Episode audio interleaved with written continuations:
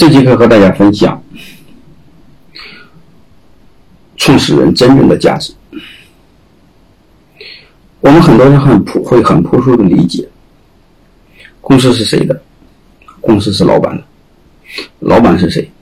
谁是大股东就是谁。但是你会发现，谁是大股东呢？一般是纯公司的创始人会成为大股东。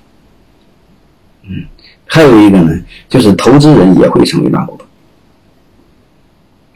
所以这就面临了真正的公司应该属于创始人的，还属于投资人。啊，其实我更想说一句话：他俩谁对公司更重要？啊，我更想说一句话：公司更离不开谁？啊，如果公司属于创始人的，或创始团队的，啊，或属于管理团队的，他们会怎么对待公司？如果属于投资人？他们会怎么对待公司？虽然江湖上有一些所谓的上市公司的并购和兼并，啊，但是我们多数企业还是草根企业，我们中小企业占总量的百分之九十还多，啊，我们还是看还是看大量的中小企业，这种逻辑我们应该去怎么思考？我们还是透过现象来去分析，好吧？为什么会是这样？啊，真正谁在起作用？啊，它对我们有哪些启发？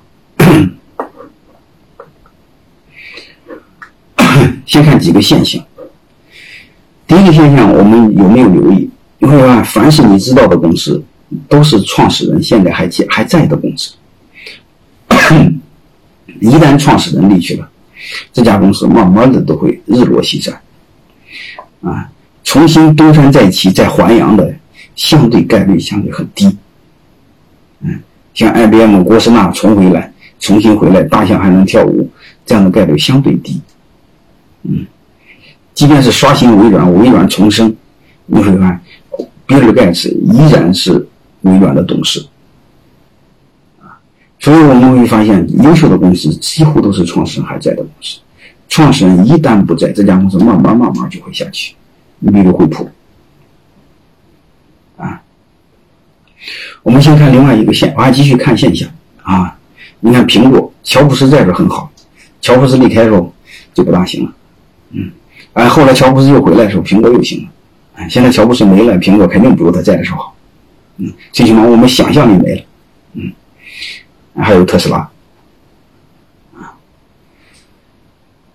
还有一个，刚才第二个，你会发现公司有困难的时候，通常还要让创始人来挽救。嗯，苹果刚才就不用说了。嗯，因为看对联想来说，流传志曾经还出山过。嗯，还有一个你会发现，还有一个你看丰田汽车曾经召回过，召回过还是让丰田章男，就是创始人的孙子，嗯，来过来背后站台。为什么会是这样？嗯，当然还有携程，曾经一段不大行了，那创始人梁梁梁梁建章又回来了，回来了又行了，为什么会是这样？啊，你比如刚才说 IBM，你现在肯定嗯 IBM 不如最早的行好哈，嗯，比如惠普惠普，还有一个上海家化，嗯，被这个平安收购了之后，它就不如以前，为什么会是这样？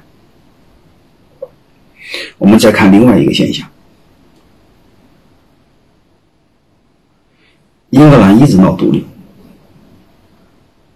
闹独立时候的话，他什么都不要，因为他还要女王。我不知道大家思考为什么？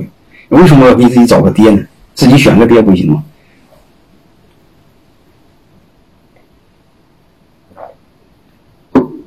女王真正代表什么？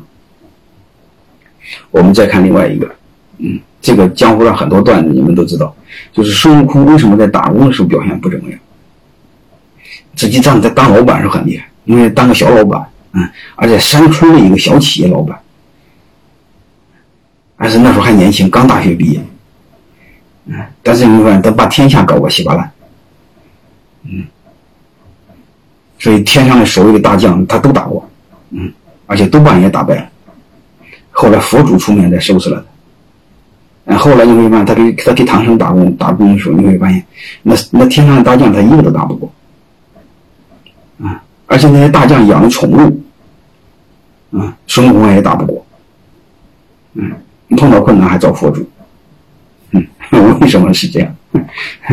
好吧，我们再分析一下为什么会是这样，然后我们再看真正谁在起作用。